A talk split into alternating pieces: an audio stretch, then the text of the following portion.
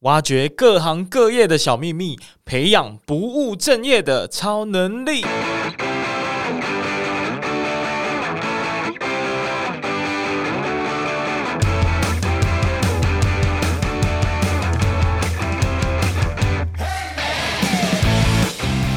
创业对我来说，并不是我突然想到哦，我要创业，所以我出来创业，而是说。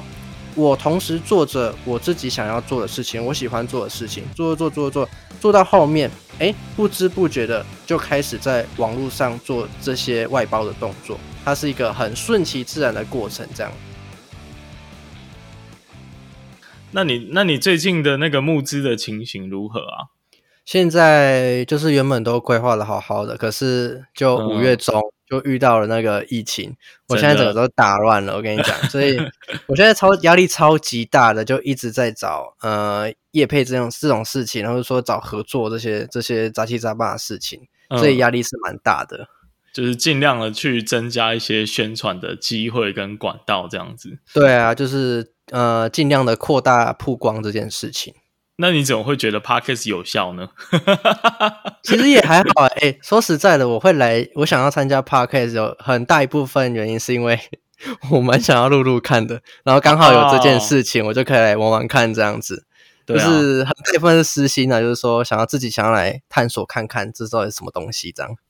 嗯，而且我觉得你的麦克风也是有备而来耶。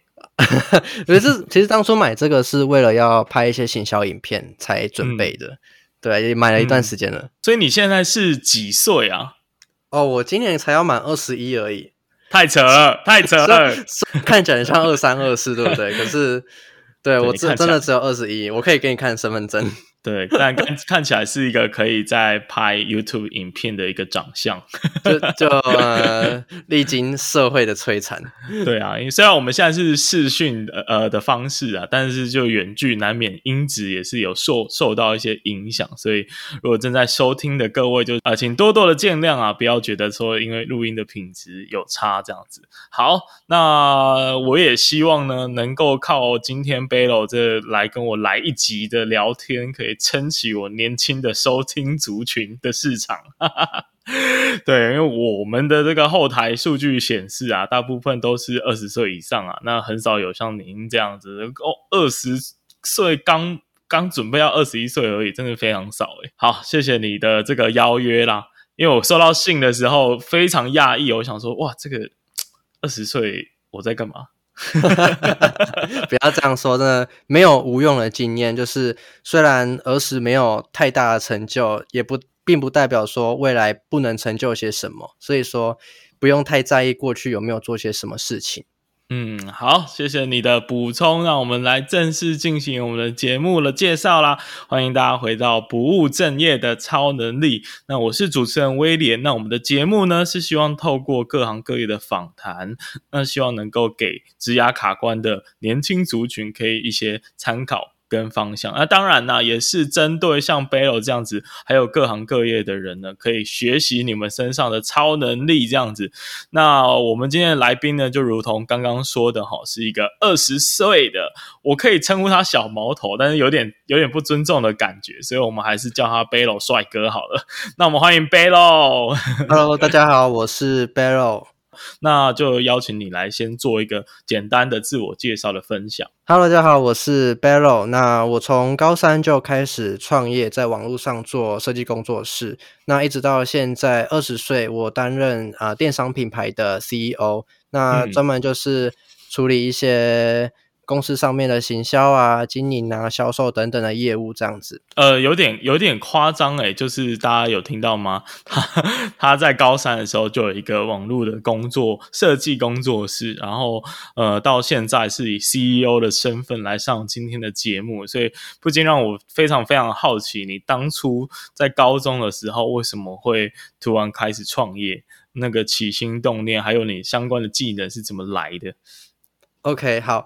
嗯，其实我这个人非常简单，可以说是行动能力非常高的人。就是说我今天发现我想要做什么，我就会马上去做。那其实设计这件事情也不是我的本科系，我高中的时候是就读呃台南的一所综合高中。那我在高二的时候是选机械科，也就是工科类的。但是我因为发现我自己哎，对于设计广告设计这件事情蛮好奇的，我就开始上网查了一些有哪些东西可以来做设计啊，然后上 YouTube 去查一些免费的呃教学影片，就这样子自己自学，一直到高三，呃，养成了一手好的设计能力，那就开始在 开始在网络上做一呃做一些外包，就是说帮人家设计名片啊，设计行销图啊、海报等等的，那开始在。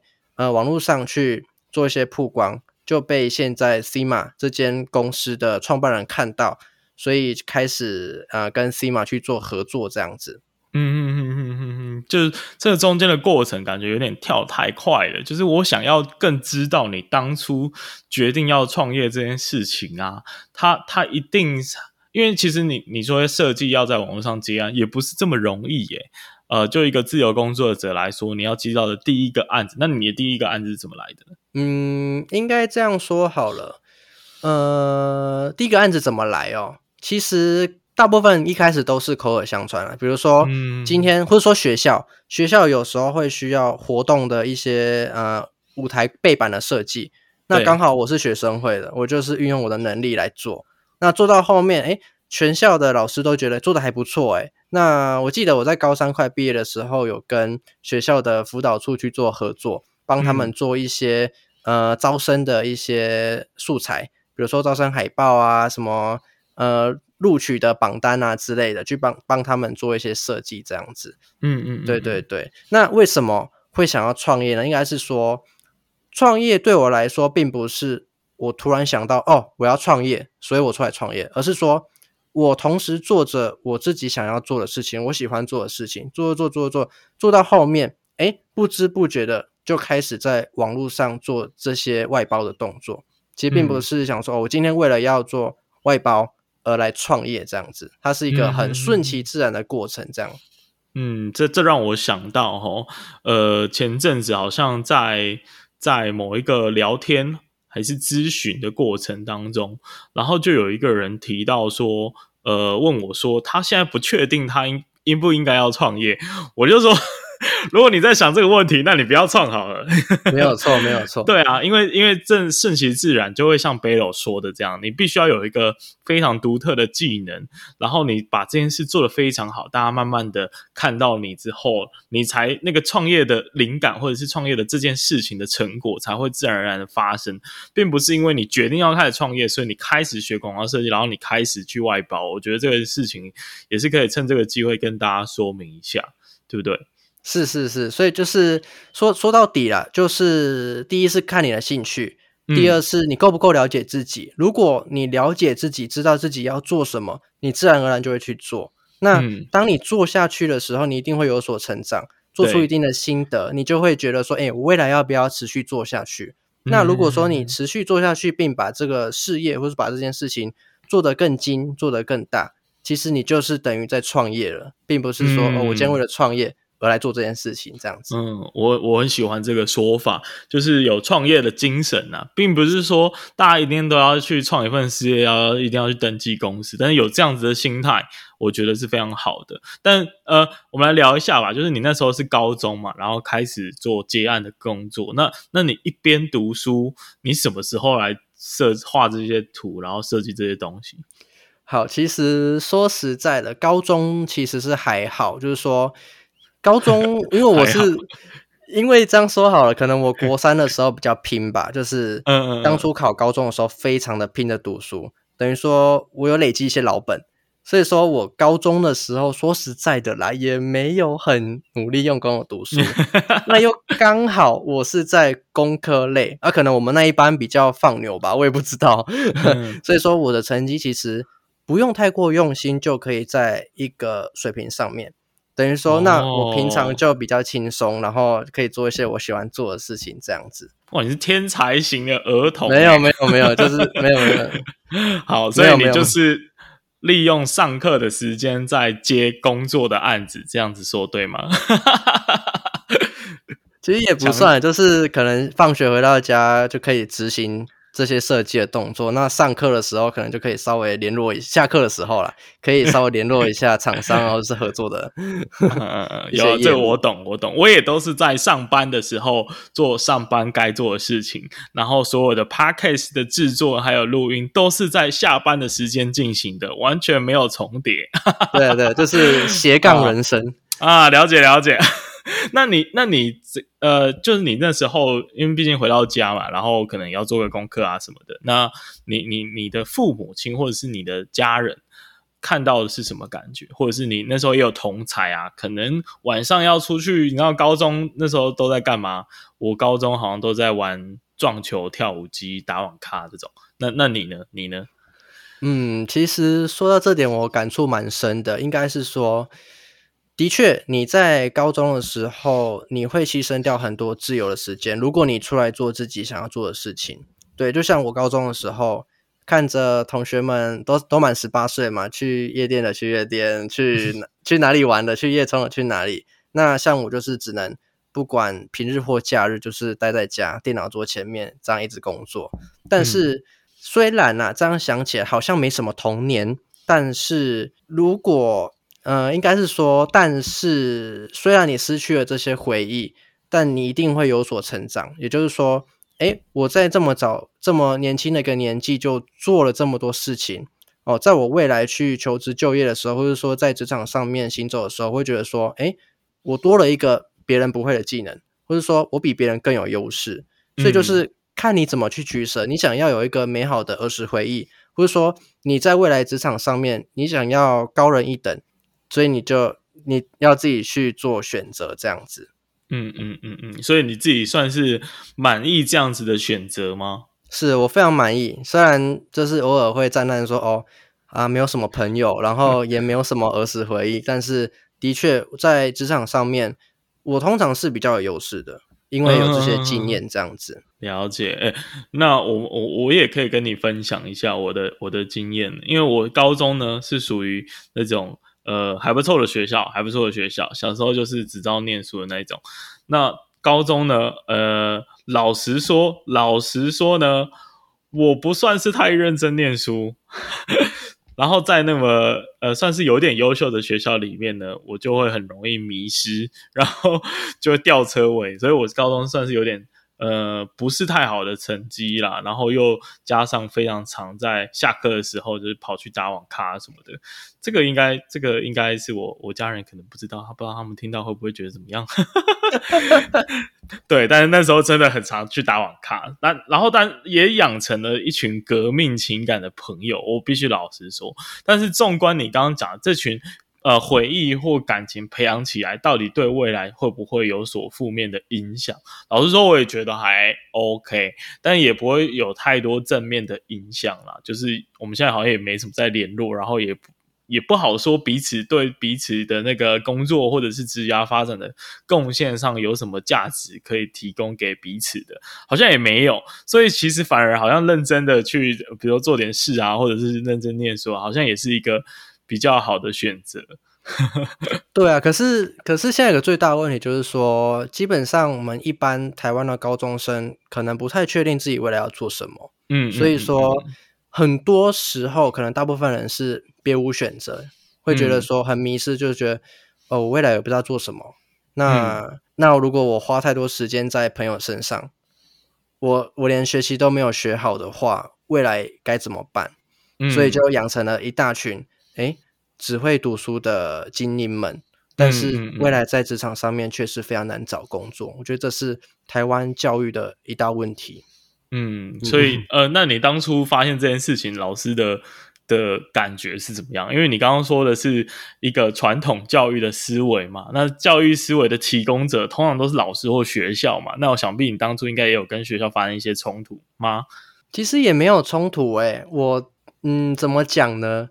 应该是说，老师会觉得我也我也蛮幸运的，遇到蛮开明的老师。嗯、那老师可能会觉得说我是个怪人。我我的高中老师跟我讲我是个怪人，然后我不生气啊，我就觉得哎、欸，你说的对，没有错，我真的很怪。就是说，嗯、欸，人家明明一般高高中生都是呃朋友一群约出去玩啊，就我一个在教室里面，或者说就我一个放假的时候在家里上班。嗯，对啊，所以说冲突吗？是不到有，可是跟呃一般的学生一起看起来的确是蛮不一样的这样子。嗯，感觉你也是挺享受这样不一样的过程。是啊，是啊，天生反骨。那那那我就很好奇，因为其实就像我，我也是属于沉睡的那一群人。我是觉得我自己觉得啦，我到大三、大四，我才真正知道人生大概有一个。呃，方向，那我觉得这个会差很多。就是你人生一旦有了方向，就开始有了目标、跟野心，还有斗志。你整个整个就是人生命力会完全不一样，然后你做的事情会更有热血沸腾的感觉。但是你很早就觉醒诶，所以你算是觉醒的呃觉醒的青年诶。我一开始也不是那么觉醒啊，就是说我一开始以为我自己要做的就是广告设计，嗯、可是像我现在是做电商。其实说实在的，没有百分之百吻合。但是我很想要说的一件事就是说，没有无用的经验。我的高中老师跟我讲，没有无用的经验。为什么？像如果我高中的时候没有自学设计这件事情，我现在做电商、做这些行销、做这些美术图，我是不是得要找别人来做？那是不是就是多一个人力成本？嗯，那如果说由我自己来做的话，我能够很很快速、很有效率的知道，诶，我要做出些什么。然后自己做出来，直接去放到网络上面。所以说，呃，有时候可能啊，每个阶段，每个人生每个阶段都有不同的想法，你同意吧？嗯，对啊，对，所以有时候你也不用去觉得说，哦，我之前所学的，我之前所专精的，结果现在用不着，很可惜，会觉得我人生都在干嘛？嗯、其实不用这样想，没有无用的经验，这句话真的是，呃，很重要，必须要去铭记在心的。嗯嗯，这个我也是非常的鼓励大家多多的去尝试啊，尤其是年轻的时候，成本接近于零，对不对？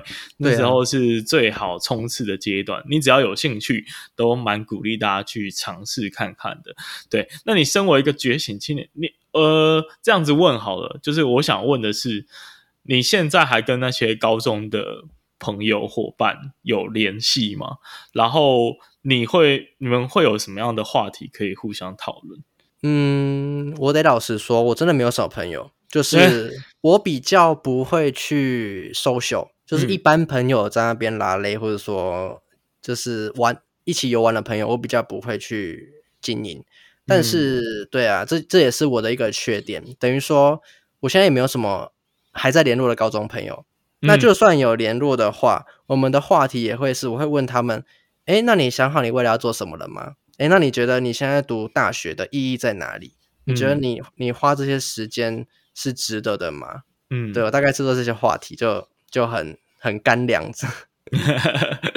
对啊，但但但就你看来，他们是不是多半都还不知道自己未来要要往哪里走？我只能说，问十位有有八位是不知道未来要干嘛，所以来读书；有一位是。嗯知道未来要干嘛，可是只是想而已。可是只有少少的不到一位是真正有画出蓝图、真正有去执行的，所以是非常非常少数。好，那那我想要接着问，就是那你觉得你跟他们最大的一个不同是来自于哪里？最大的不同哦，对，就是是什么原因？你就很早就意识到要知道自己未来要做什么是很重要，但是其他人都好像还是在沉睡的羔羊这样子。其实。这个我自己也是不，我不太确定别人啊，但是我很确定为什么，我很清楚知道未来要做什么，是因为说我很喜欢放假的时候一个人安排一个人去外地旅游啊，或者说我有我以前有带着妈妈，就说哎，我想去香港，我就自己安排呃住宿啊、旅那个坐车啊或者吃饭啊，就自己安排带妈妈去，所以我觉得一个很重要的点就是说，人家问我说为什么。你这么早就发现你的人生志向，我都会回答说：就去旅行吧，去安排一个自己一个人的旅行，你会有很大的发现。你可以发现说，哎、嗯，你自己到底想要的是什么？这样子。嗯，所以，呃，因为你刚刚提到妈妈，我在想，是不是因为你的家庭也蛮鼓励，就是你。或者是会带领你去思考，说你要赶快去思考你可能未来想投入的产业，或者是呃你的专长兴趣在哪里，跟你的妈妈或者是你的家人是不是也有很大的关系？嗯，其实也没有诶、欸，我妈妈是那种非常传统，嗯、就是觉得说读书很重要，你就是先读完书，你再跟我讲这些。然后我爸爸是那种很美式教育，他就说没关系，你就去试啊，啊失败了再回来做工。因为我爸是做工程的，他是开工程行，嗯嗯嗯，然后就跟我说没关系，你就试试看，反正你失败就回来当做做工就对了啦。所以有有很有很带领我去找寻方向嘛，其实也还好。嗯，对，主要是自己，你自己必须要，你自己必须要去多听多看，去自己发现说你到底要什么。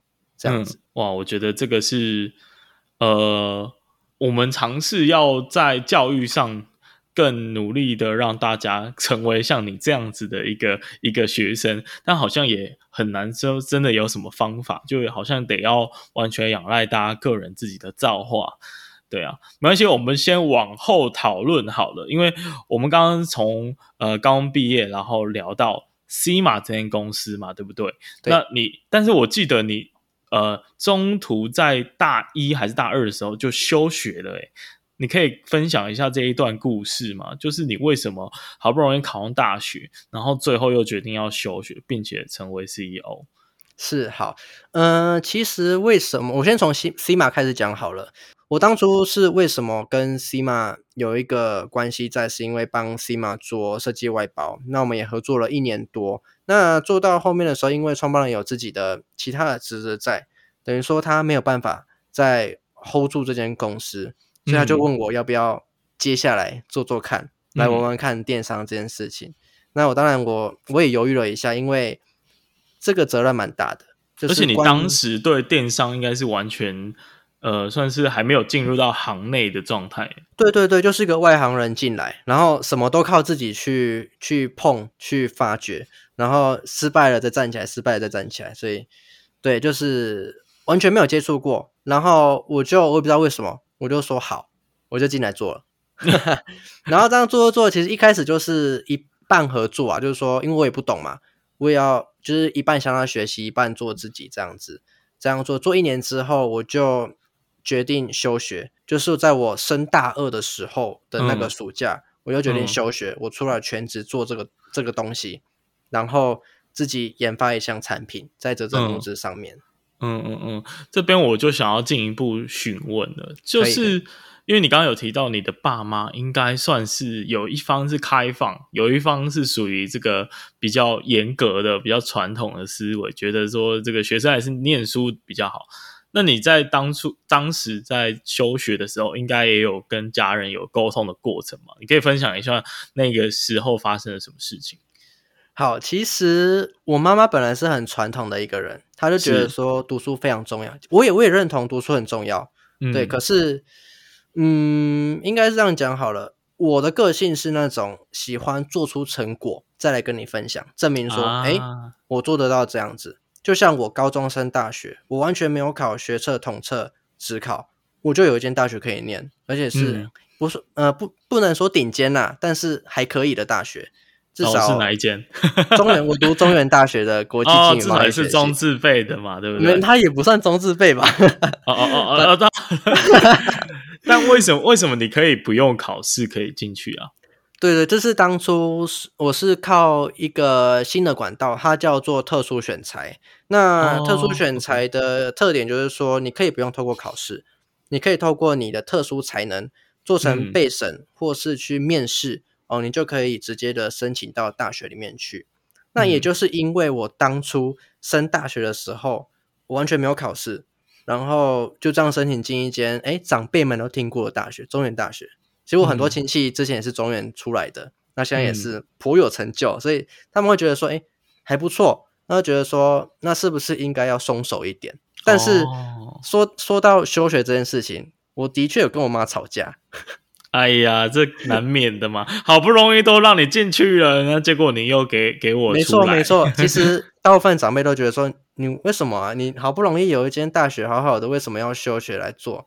可是我我不知道啊，我就觉得我的执行力非常强。那我觉得这是我的黄金时间，嗯，我靠着这个时间，在这个年纪做这个年纪一般这个年纪不会做的事情，我觉得这就是优势的存在。所以说，我就做了这个决定，嗯、这样子。嗯嗯嗯嗯。所以呃，最后你的父母也是算是蛮支持你的，还是说他们有给你一个期限之类的，因为通常我们 我们通常都会这个知道，我爸妈如果真的好不容易答应了，他可能就会像我之前也是有类似的经历，他就会说，那你就两年哦，让你看看闯出什么名堂，没有的话再给我去考公务员之类的。哎、欸，其实其实这个时这个期限是我自己定的、欸，就是所谓的停损点，就是说我给我自己两年的时间来玩，如果玩了一年没有什么东西，那我就回去。那如果玩了一年有一定程度的话，我会继续拼第二年。嗯、对，那其实我跟你讲，我妈到现在啊是非常大力的支持我。哦、真的、哦、哇！你看她当初当初这么反对，然后这样这样跟我吵架，其实现在就是到处跟亲朋好友分享啊，到处帮我张罗一些事情。所以，其实我觉得亲人亲人是最懂你，也是最爱你的啦。对啊，嗯，我觉得。我觉得这边有提到一个非常重要的沟通关键呢，这个也可以提供给大家做参考。就是其实呃，Bello 在做沟通的前提之下，他们是呃，你是有提供一个成果的，或者是你有很理智的设一些停损点等等。那我我相信这也是所有的跟上一代沟通的一个前提条件。就是假设你要让他们，你要让他们相信说你是理智，而且不是一时冲动的选择，然后并且有规划好你的目标，以及你想要达成什么样子的一个成果。我觉得这是一个大家在沟通类似的决定的时候，可以先去思考的问题。对，是是是。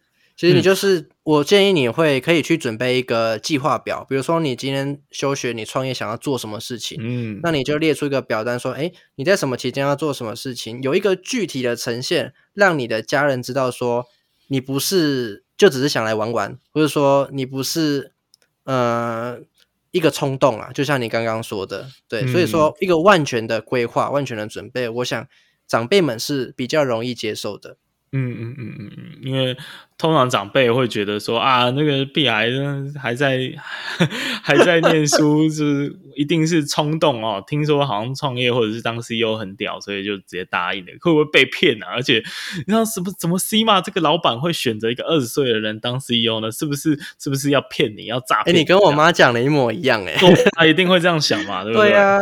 所以你就是有评估好，甚至你做了一个 PowerPoint 还是什么之类，去跟他说。是呀，是呀，我做了很全面的分析。我靠，觉得可以搞搞看，就来搞了。我觉得很屌，我觉得很屌，而且这样的做法，相信现在在听的一些哥哥姐姐，我这样称呼应该应该应该是正确的啦。哥哥姐姐、学长学姐，应该也可以参考一下。其实就是我们在评估任何事情，画一个表，优势分析一下，然后对对对，比较容易说服。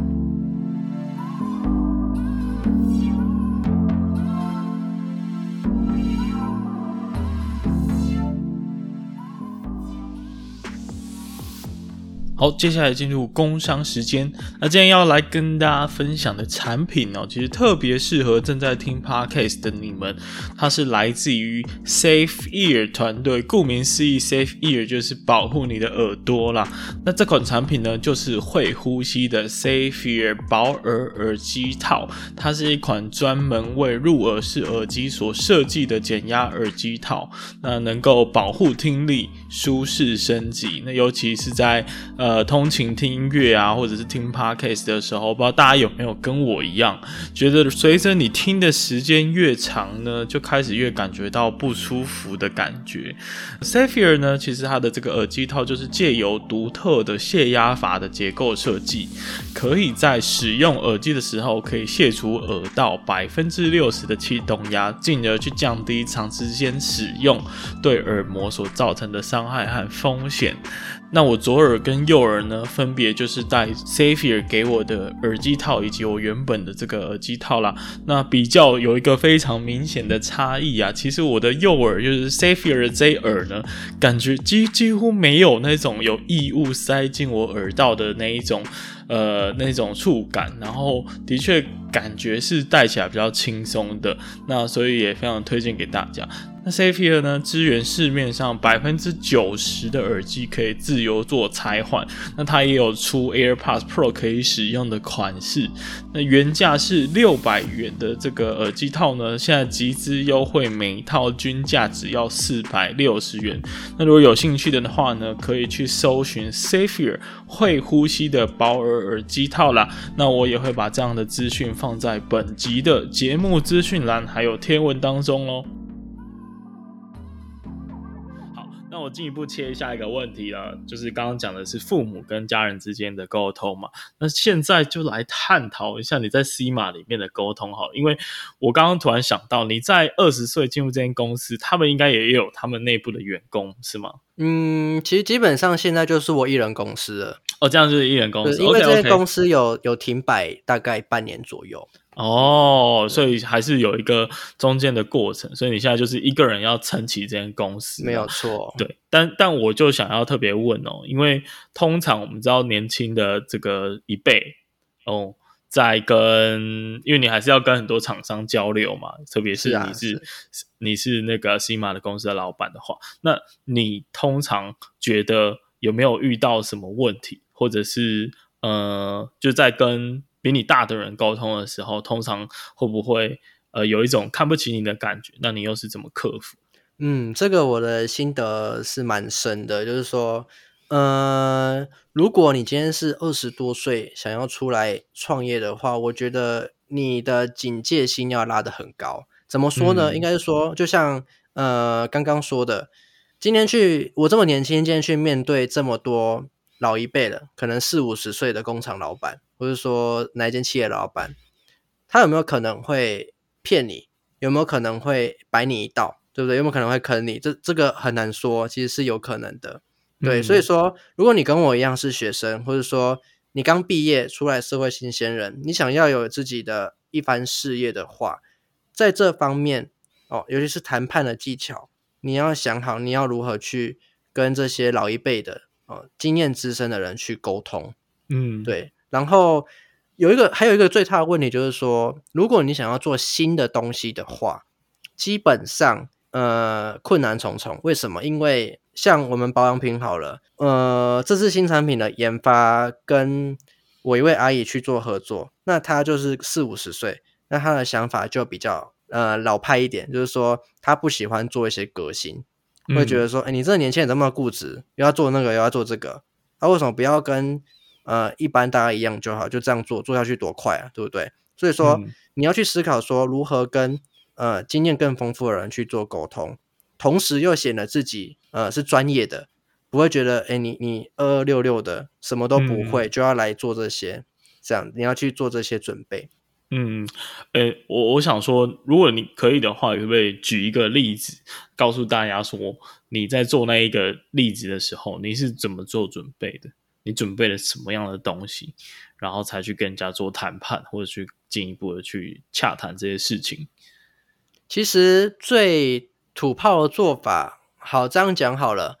比如说，我们今天要找一位网红去做一个业配合作，嗯，那其实说实在的，网红做业配这个市场它是比较浮动的，但是它有一个大概的一个准则在，比如说多少粉丝多少钱，嗯，这样子。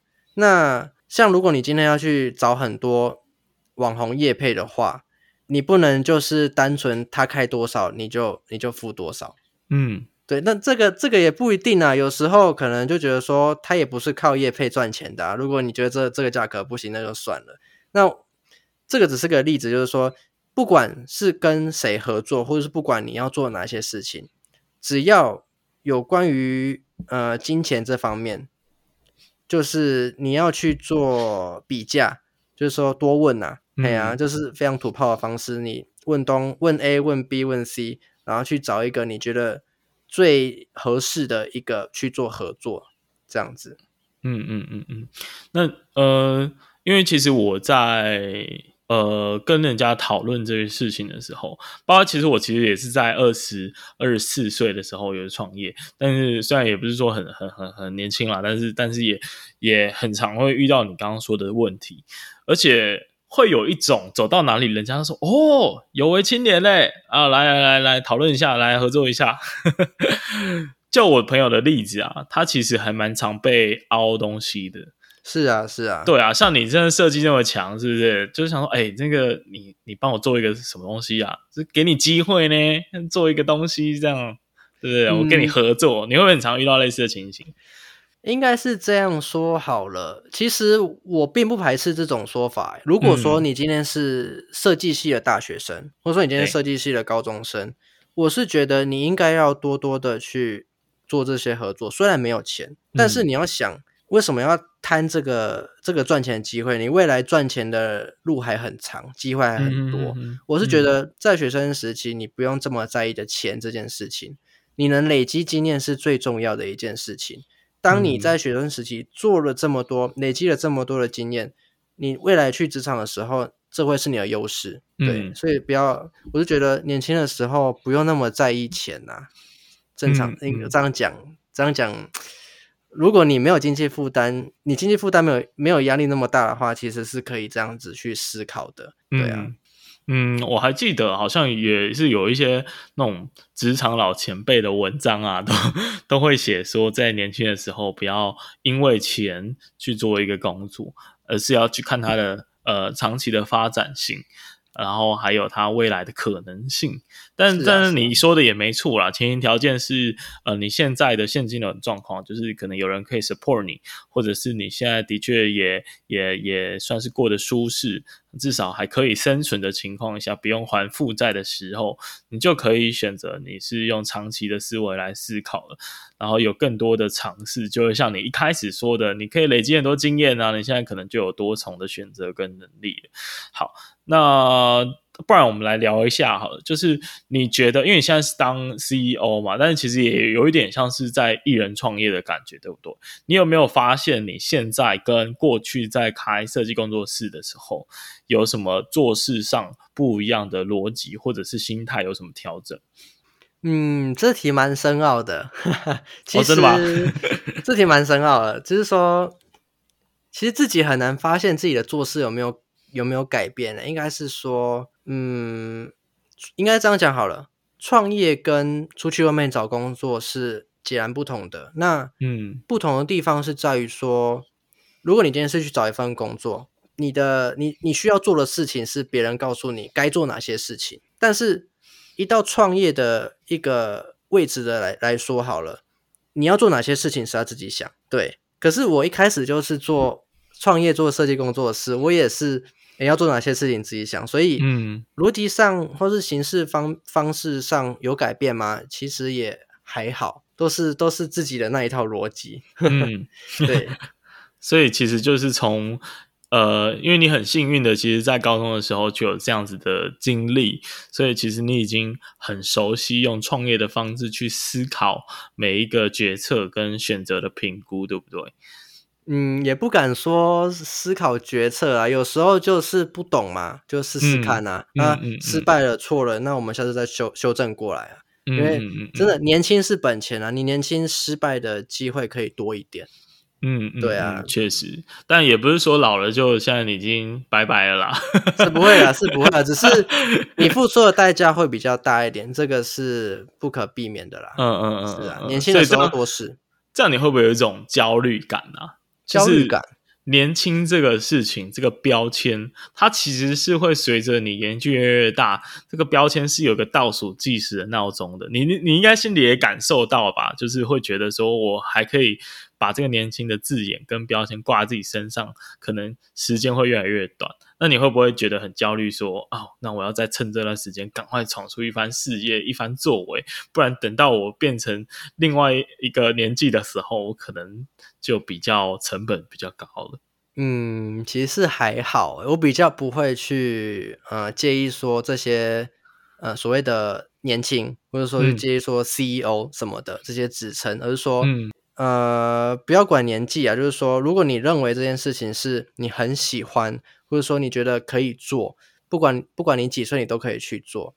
对，不管你是普通的上班族，你是呃普通的大学生，其实什么事情都可以做。你想创业也可以啊，你想要呃办办什么事情都是可以去试试看的，嗯、不用去在意说什么职称、什么年纪这样子，不要去受限。嗯嗯嗯嗯嗯。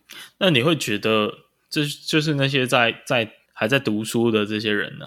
因为你你你毕竟休学了嘛，那你会怎么看待那些还在还在念书的人？你会觉得他们就是很废吗？就还没找到方向吗？还是说你也觉得还好？是不会，因为我觉得是否能够找到人生志向。这个不是教育能告诉你的事情，没有一个人可以跟你讲你未来要做什么。这、嗯、当然这也是另外的议题。我觉得不是台湾的教育有问题，是台湾嗯这种东方文化的思想可能有那么一点的问题存在。对，资格这是另外一个议题。嗯、那我会看不起学生吗？不会啊，我觉得当学生很幸福。那你想想，我不知道你之前有没有听过长辈啊、姑姑阿姨跟你说，其实当学生真的是很辛苦啊，出来职场。嗯很累很辛苦，又要为了生计着想。那我当初就是不懂嘛，我觉得说最好啦，读书读得要死，然后又要考试，压力这么大。结果我我一休学出来做这些，我觉得说哇，当学生真的是很幸很幸福很轻松的一件事情。对你你没有任何金钱上的压力啊，你没有任何失败上的风险啊，你只有考试考不好，可能不及格要重修而已。这个真的是没有什么。嗯、对啊，可是。通常长辈在讲这句话的时候啊，通常是带有一点贬义。对啊，没有错啊，就觉得你小孩子，你们就是还不懂社会的真真实面貌啦。是啊，这些还在读书的，就是还没有长大啦。听起来有点像这种感觉，就是这种感觉。对，那其实其实这个长辈跟你说这些真的是没有用啦，除非你自己出来试，你就会自己领悟为什么长辈那么说了。嗯嗯嗯嗯嗯嗯嗯，好，那那那你会觉得应该要如何奉劝大家，就是去规划未来的志向？因为我相信啊，就是在听节目的人，就算他成年了，可能就会在，就像我们说的嘛，在不同的的这个阶段。跟人生的这个这个年纪以上，其实都会遇到各种不同的选择跟思考。有些时候你现在想得很清楚，未来也不一定想得很清楚，所以也不一定说，呃，到了逼近三十岁或以上的人，大家就很清楚现在应该要做什么，难免都还是会有稍稍迷失的时候。那就你的经验，你会觉得这些未来的志向这些这些呃问题啊，应该要怎么去思考它？嗯。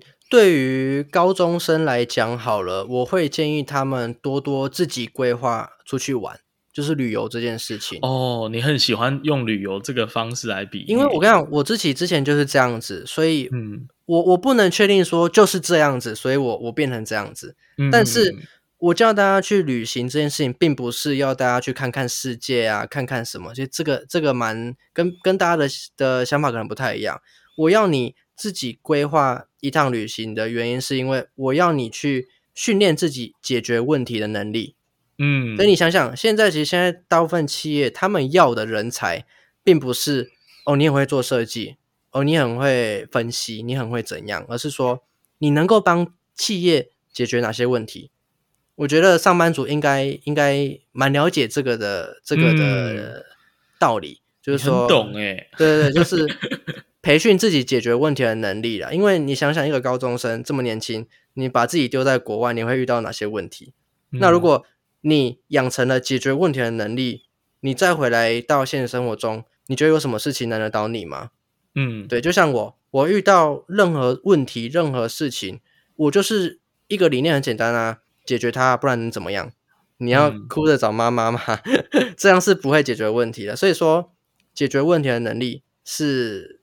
一件很重要的事情，也是我想要呃每一位还在迷失自己人生志向的人们哦、呃，可以去试试看做这件事情。这样旅行只是一个方法，嗯、当然你可以去外面打工啊，你可以去呃外面做哪些事情，也是解决问题的，这些都能够培养。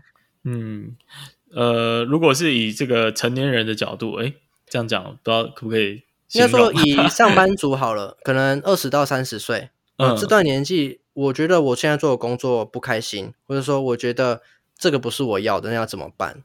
嗯、我是觉得现在这个斜杠青年这件事情已经讲好好多年了，已经不是什么新的东西了。我是觉得，如果你有心，你就可以运用你下班的时间去做你要做的副业。我是觉得上班族其实没办法，嗯、因为你必须要生存，你要工作，啊、所以说不要不要像我一样有本钱就是 休学，然后休学辞掉工作来创业。我觉得正确的，呃，对于上班族来说，正确的做法应该是，呃，先有一份好的工作，然后再去发展自己的副业。嗯、等到自己的副业成长之后，嗯、再去舍弃你不喜欢的部分。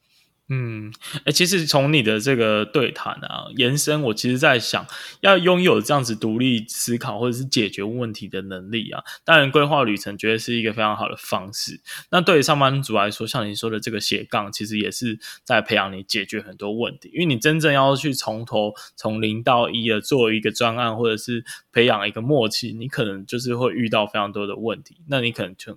可以在解决这些问题的过程当中，你可能就会收获了蛮多东西的，收获一些你原本在公司里面没办法得到的东西。而且其实可以不用那么难哦，其实你可能只要想说，我今天来规划一个小小的社团，或者是说，嗯、呃，我要怎么揪我的好朋友一起出去玩，其实这样就、啊啊、就是一个很简单的尝试，对不对？是是是。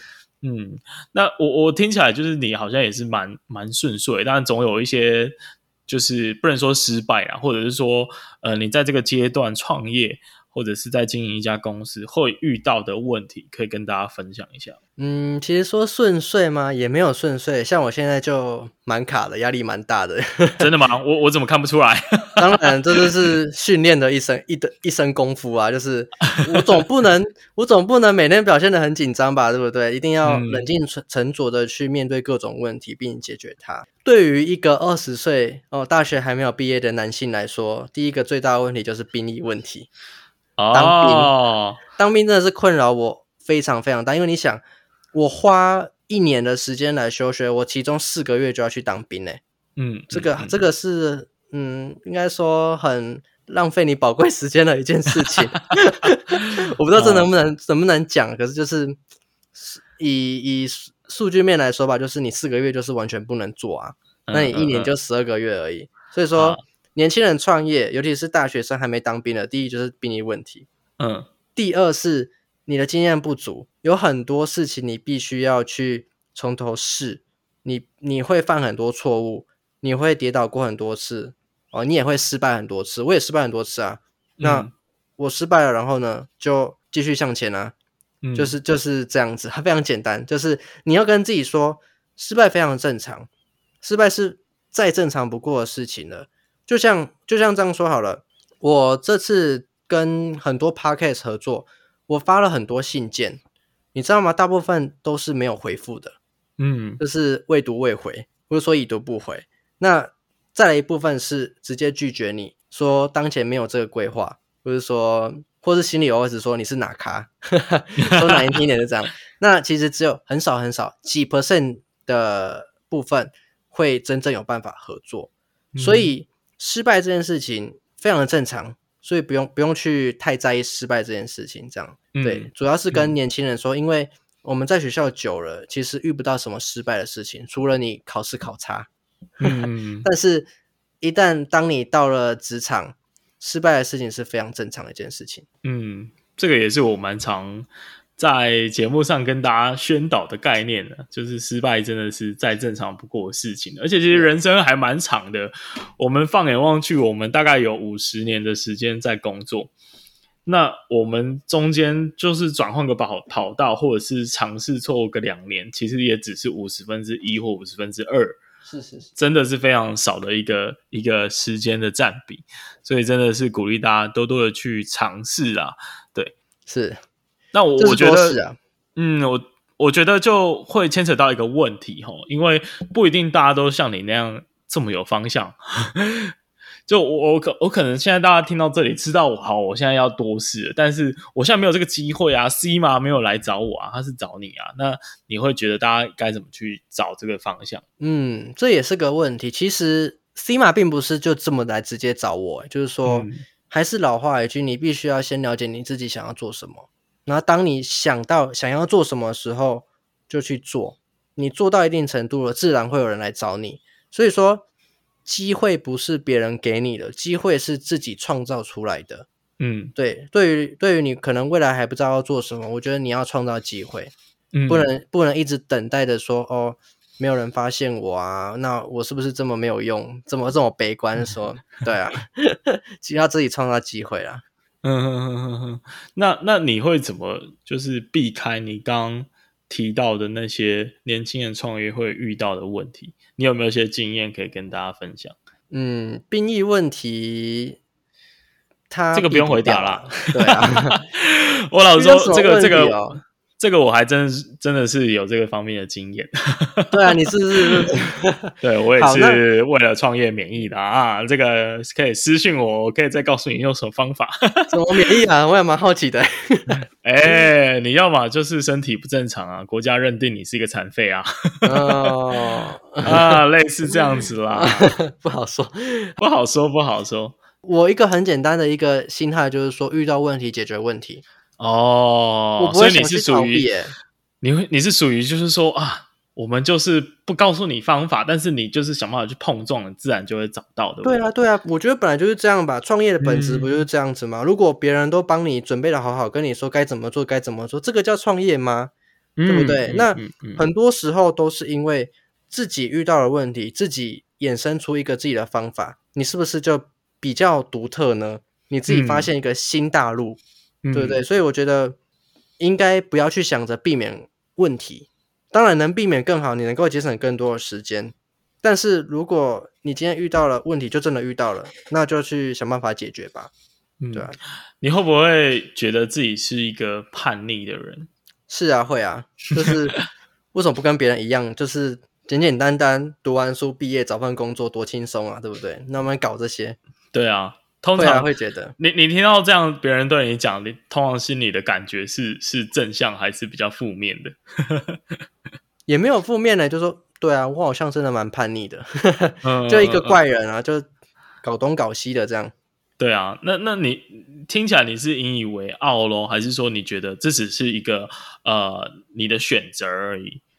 选择吧，再来是做自己，做自己想做的事情。嗯，对，并不会觉得说，呃，墨守成规就是错，或是说，呃，我特别的厉害之类，我不会这样觉得，就觉得说，我就是做好自己要做的事情，我做好自己的本分，嗯、就这样而已。嗯嗯嗯嗯，对啊，因为我会想这样问，是因为总有一些长辈或者是有一些同才，他们会觉得你是一个非常奇怪的人，或者是觉得你特别的叛逆，但是叛逆这个词通常都是比较负面的，所以。呃，我们这样讲好，如果你有受到类似的一些质疑或者是疑问，那你会有什么想要跟他们呃澄清的点吗？或者是你想要跟他们说什么？嗯，不会诶，就是我就像你说的，每个人有每个人的选择，那、嗯、这是我自己选择的道路。即使你觉得我在搞什么，你你在干嘛？可是我就觉得我就做自己的事情啊，关你什么事？嗯嗯、所以说。不用去太在意别人的质疑，或者说别人对你的指责。你如如果觉得这件事是对的，对你来说是好的，对别人没有不好的影响，那你就可以去试。嗯，对，不管是做什么，就是不要太在意别人的想法。嗯，而且，呃，我现在我现在会蛮赞同这句话，是因为我觉得如果你。因为别人的质疑或者是批判，然后你就选择放弃那件事情，那好像你也蛮适合，就是乖乖的做好别人给你的指示就好了。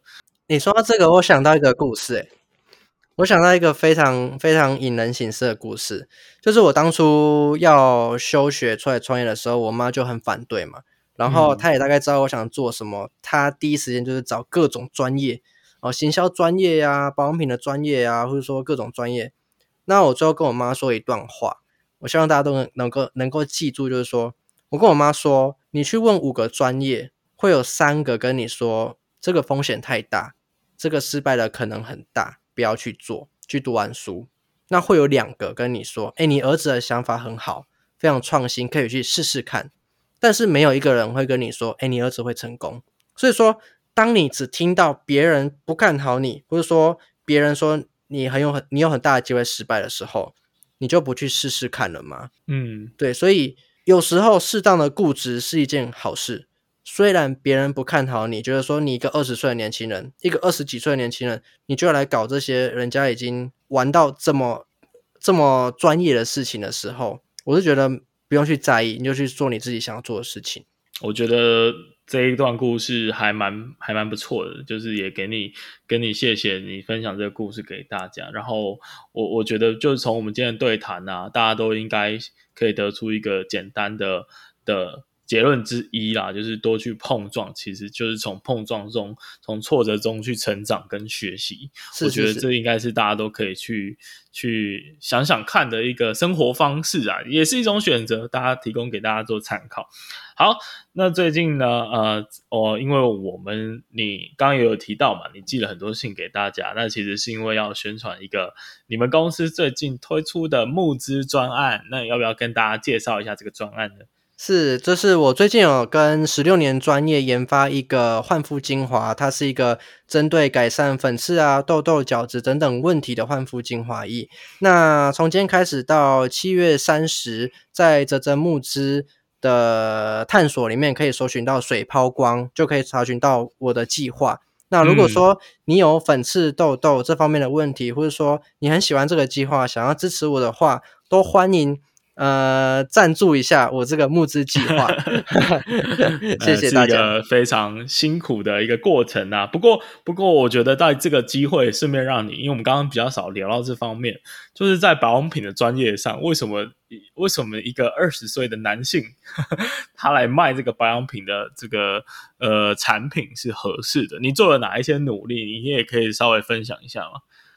其实。我本身就是粉刺痘痘非常严重的人，可是你虽然现在看、嗯、看视讯就是没有很严重，是因为我觉得我们家的产品，就是说 为什么想要做，就是说我从自身为出发点，以及呃大家普遍上可能会有的一些困扰，去做一个东西出来，希望能够帮助到大家来做改善，或者说摆脱这些困扰，所以才来做这个东西。那嗯，为什么是保养品呢？因为 CMA 就是一间保养品起家的公司，所以说我们的方向就由保养品开始为出发点这样。然后刚好我从小从小看我到大的阿姨又是做保养品的，她做保养品调配十六年了，我就想说，哎、哦欸，我就想说，哎、欸，那是不是可以来合作看看？嗯，就这样就这样一触即发了，就就合作起来了。哇，所以其实你们公司算是有一个合作伙伴是。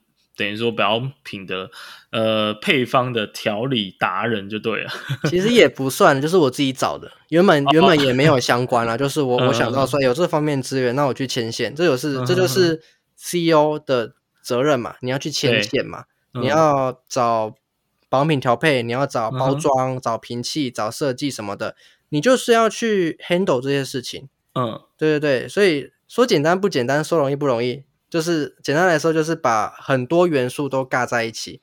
那如果如如你要如何去呃妥善的分配安排？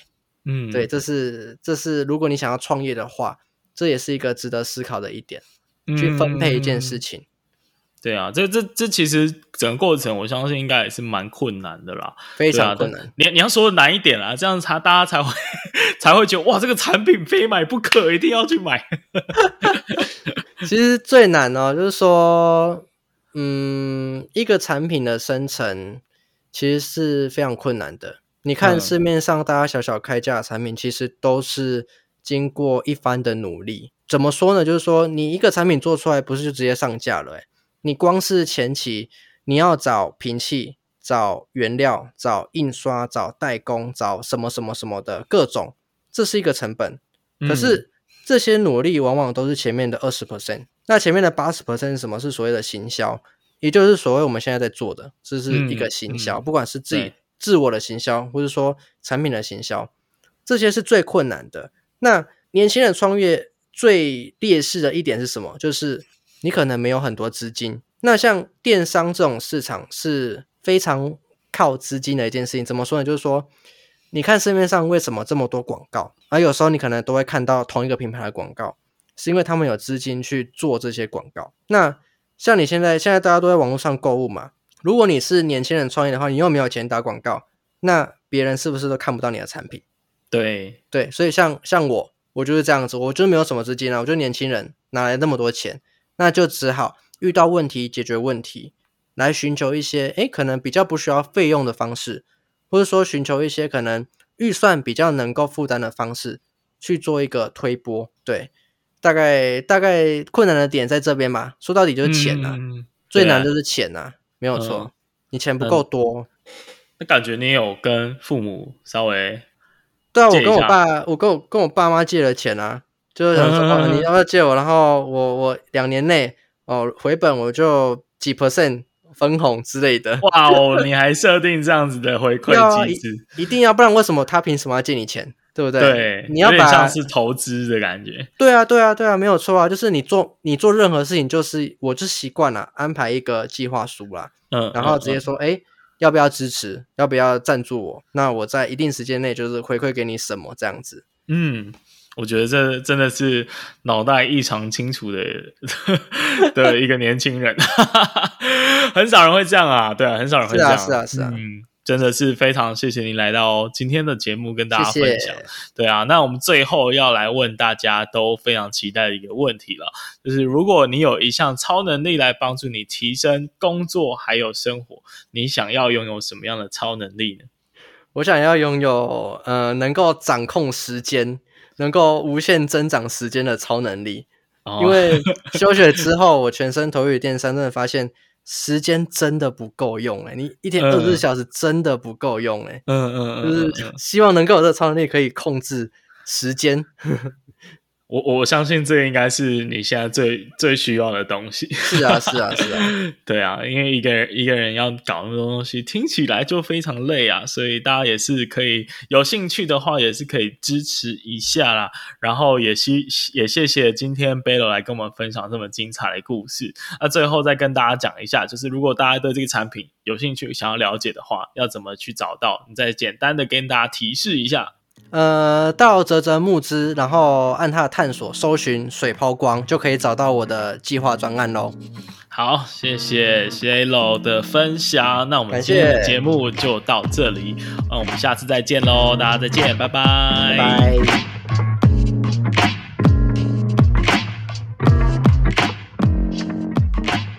的真的非常感谢你听完这集的节目，在这个注意力争夺十分激烈的战场上，没想到你竟然还愿意听完这么长的节目。那不知道你有没有什么样的收获呢？那我做这个节目呢，主要是想透过访问各行各业的职人，来帮助那些正在职涯卡关的人，然后给他们一些参考还有方向。那同时对我自己来说啊，也可以跟各个领域的人学习他们的专长，让你跟我一起搜集越来越越多的超能力。那如果你也喜欢这个节目的话，因为 Podcast 这个媒体的特性啊，其实是很难传播出去的，所以我唯一的依靠呢，就是靠你的口碑，然后帮我多多的推广和宣传。那更多人听呢，我就有更多的影响力，可以去邀请很多厉害的人继续来上我的节目。那最后最后，记得到各大 Podcast 平台订阅我的节目。有任何的想法和心得回馈，都可以私信我的 IG。那我们下次再见，拜拜。